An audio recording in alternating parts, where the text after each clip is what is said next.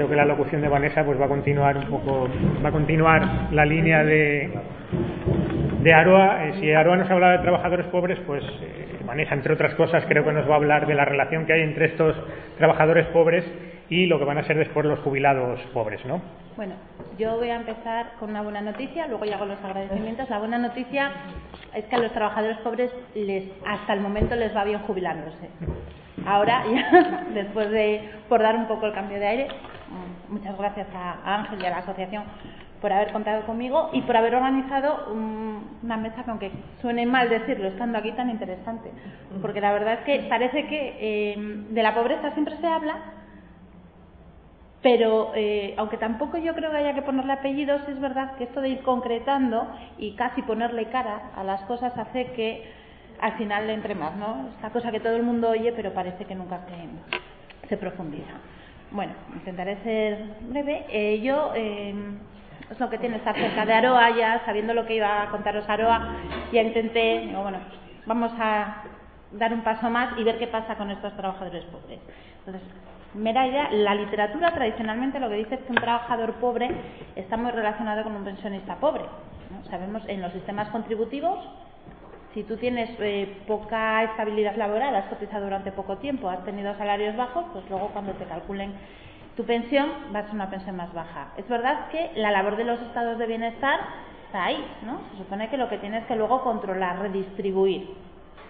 Mm, entonces, bueno, vamos a ver lo que pasa con este bienestar español. Y el segundo punto que yo quiero, lo que quiero hablar es eh, esto que sale ahora tanto en la prensa de que los, las personas mayores cada vez baja el riesgo de pobreza, cada vez hay menos pobres, que da la sensación de los que bien, qué bien viven. ¿no? Esto, entonces, bueno, ver que al final sí, pero no, no, pero sí.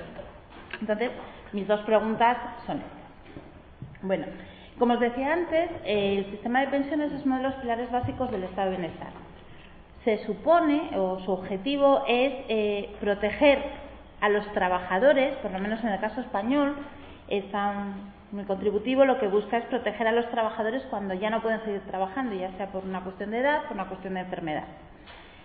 Sin embargo, eh, la labor del Estado de Bienestar eh, últimamente está en entredicho, entre otras cosas, por tanta reforma, tanto recorte, tanto hucha de las pensiones que nos están diciendo a todas horas que se acaba, que se acaba, que se acaba, y entonces, entonces, bueno, pues como se acaba, nos fastidiamos todos ya y así queda la cosa más repartida.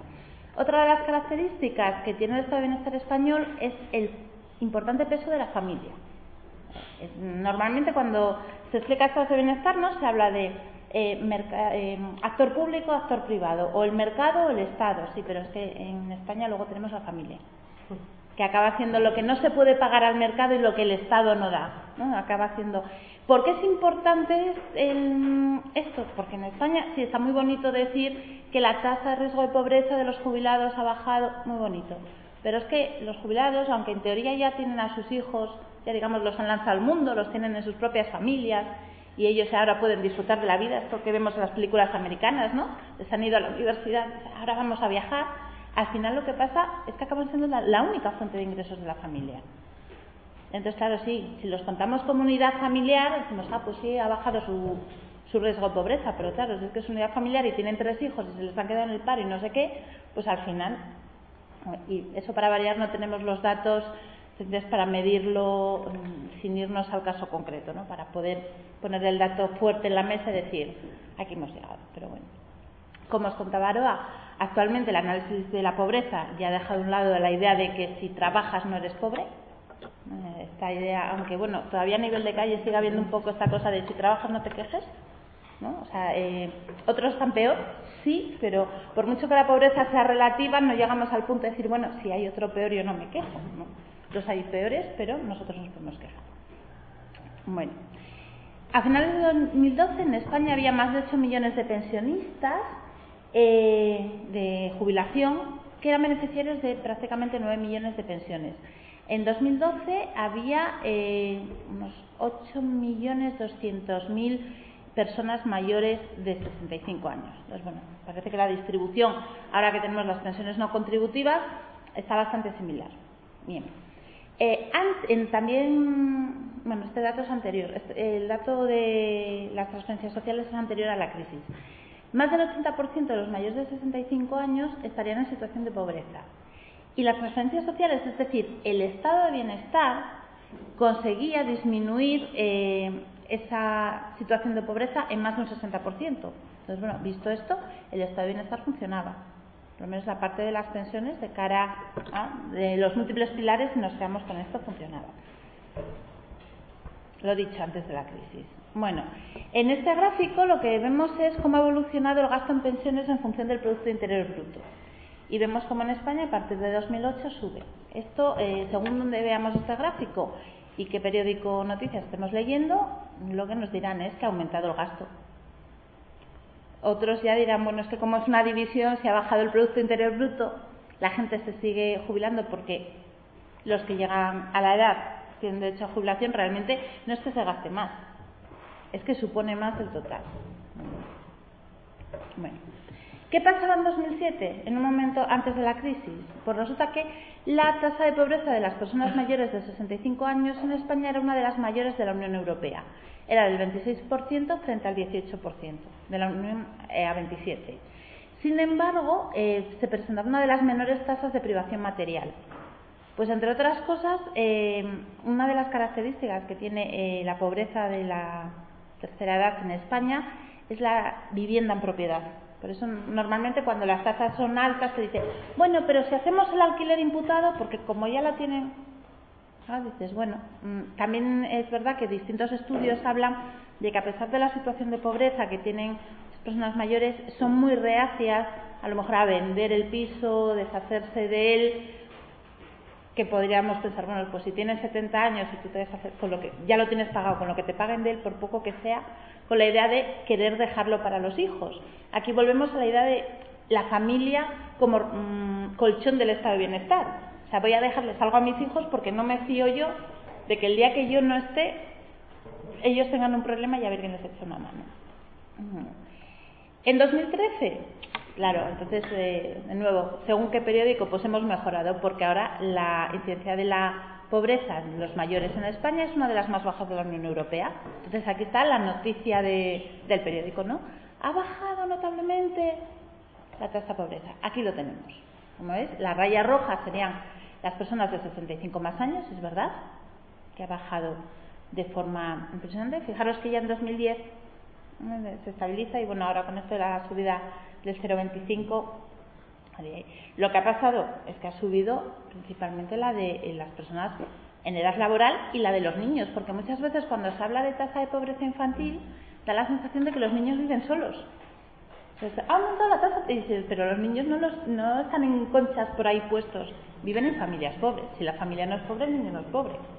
Entonces, mm, de nuevo vamos a lo de ponerle caras, ¿no? Quizás cuando hablamos de pobreza infantil eh, acaba siendo como los anuncios de, en la tele, eh, de cuando una ONG o algo quiere que la gente se sensibilice, pues pone niños porque parece que el otro ya mm, estamos como tan curtidos que nos hemos quedado con la cosa de, que no importa. Pero claro, hay que pensar que al lado de cada niño que está en una situación de riesgo está un progenitor, un familiar, alguien, que los niños no están solos. Entonces, no es que hayan mejorado, yo no he traído lo del umbral, la verdad que cuando se lo he visto a Aroa, pues está muy bien la cosa, es una buena forma de explicarlo. No es que haya mejorado la situación de las personas mayores, es que ha empeorado mucho más la de los. Y al fin y al cabo, las pensiones, bueno, cada vez van subiendo menos, pero se mantienen. No bajan como han bajado los salarios, por ejemplo, como decía. Entonces, bueno. Eh, tradicionalmente, el sistema, si os dais cuenta ahora, cuando os ponía el antes y el después, hablaba de entre 55 y 64 años que eran los trabajadores pobres. Tradicionalmente, el sistema de pensiones español lo que hace es incentivar la salida temprana del mercado de trabajo, sobre todo en el caso de los trabajadores con una trayectoria laboral corta. Es decir, si yo me jubilo antes de tiempo, me van a reducir. Pero claro, si yo ya no llego al mínimo y me van a tener que dar complementos a mínimo, pues no voy a seguir tres años en el paro porque además seamos realistas, tengo 62 años, no voy a encontrar trabajo y menos estando las cosas así, y tengo ese incentivo. Eh, durante mucho tiempo se hablaba de que eh, las jubilaciones anticipadas era como el que se jubilaba anticipadamente era malo. O sea, no tenía esta idea de ser solidario, se quería aprovechar del sistema, se quería. No, que era una persona que estaba en la situación que estaba. Si hubiera tenido un buen sueldo, que realmente esa reducción de pensión le hubiera afectado, no lo hace por fastidiar. O sea, no, mm, está, incluso cuando las reformas, cuando se puso más complicado el hecho de jubilarse, lo que se vendía era eso. ¿no? Es que se está utilizando más, se está utilizando por gente aprovechada. Esta forma de vendernos las cosas. Bueno, eh, estos datos de 2007 están calculados, eh, son las tasas de sustitución. La tasa de sustitución de la pensión es qué porcentaje del salario que estaba recibiendo el trabajador es el que recibe con su pensión se supone que con que más cercano al 100% sea, el sistema de pensiones es más eficiente, hay más equidad, es mejor. Pero bueno.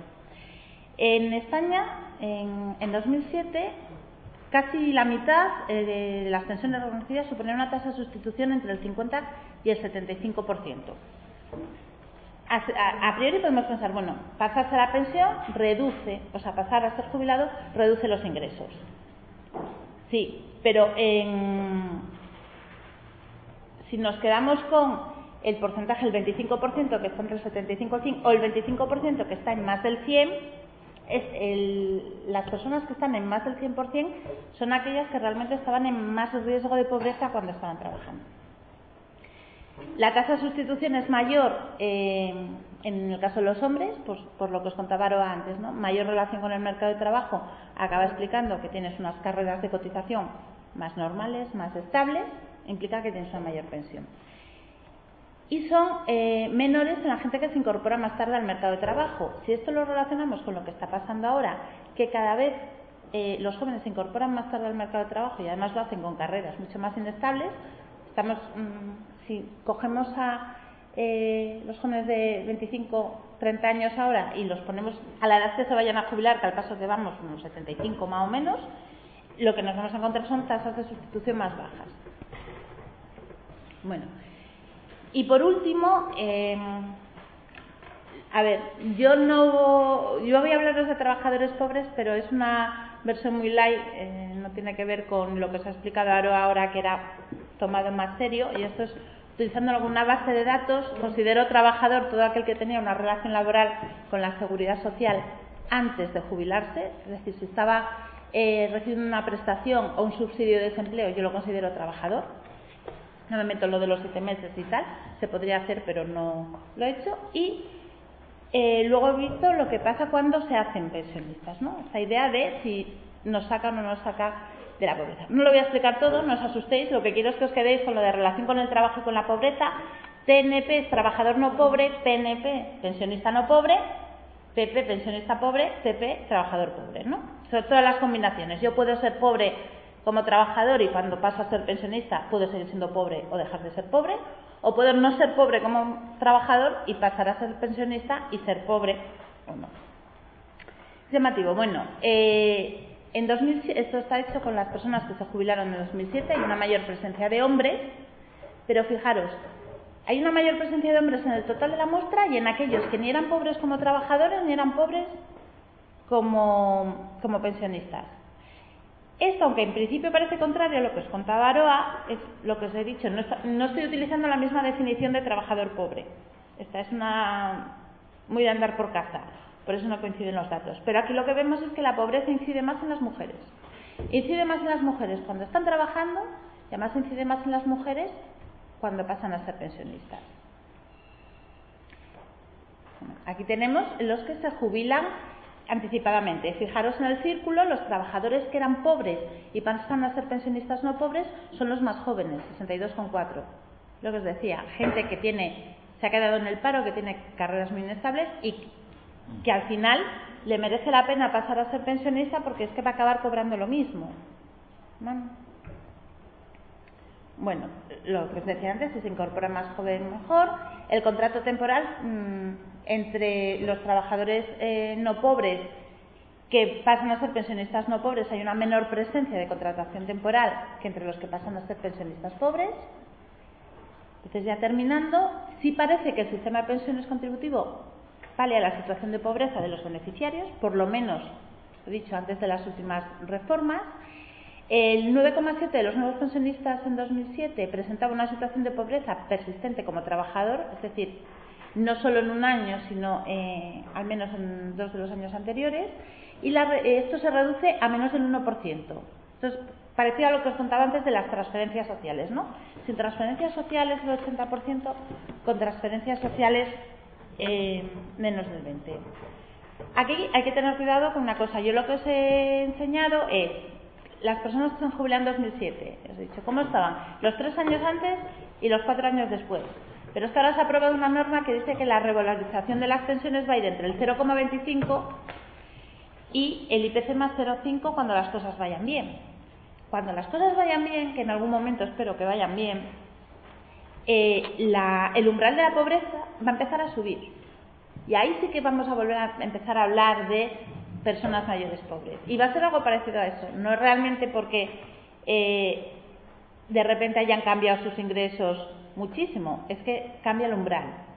Entonces, eh, lo que tienen de bueno lo tienen de malo también. Tienen una pensión bastante establecida, es bastante estable, y entonces cuando las cosas van mal, ellos se van manteniendo, pero cuando las cosas van bien, no van a empezar a mejorar de forma bastante llamativa. Bueno. Y por último, dejar claro que estamos hablando de pobreza relativa. Entonces, que esta idea de que al fin y al cabo los pensionistas mm, ahora, que viven bien, que no se quejen, que estas cosas, cuando el copago, pues por lo menos tiene una pensión, bueno, eso es siempre. Lo que quiere decir es que el resto de la sociedad lo está pasando cada vez peor. Y de nuevo recordar que en España la mayoría de las familias siguen dependiendo, ya sea en redes sociales o redes económicas, de, las personas mayores de su familia. Que, entonces, no es solo mirar su salario, sois vosotros dos, sois un matrimonio, tenéis esta pensión, es que sois un matrimonio que tenéis hijos, que tenéis nietos y un montón de cosas más. Bueno, pues muchas gracias por su atención. Gracias, Vanessa. Bien, y para finalizar, vamos a terminar con José Manuel Parrilla, que nos situará en el estado social. ¿no?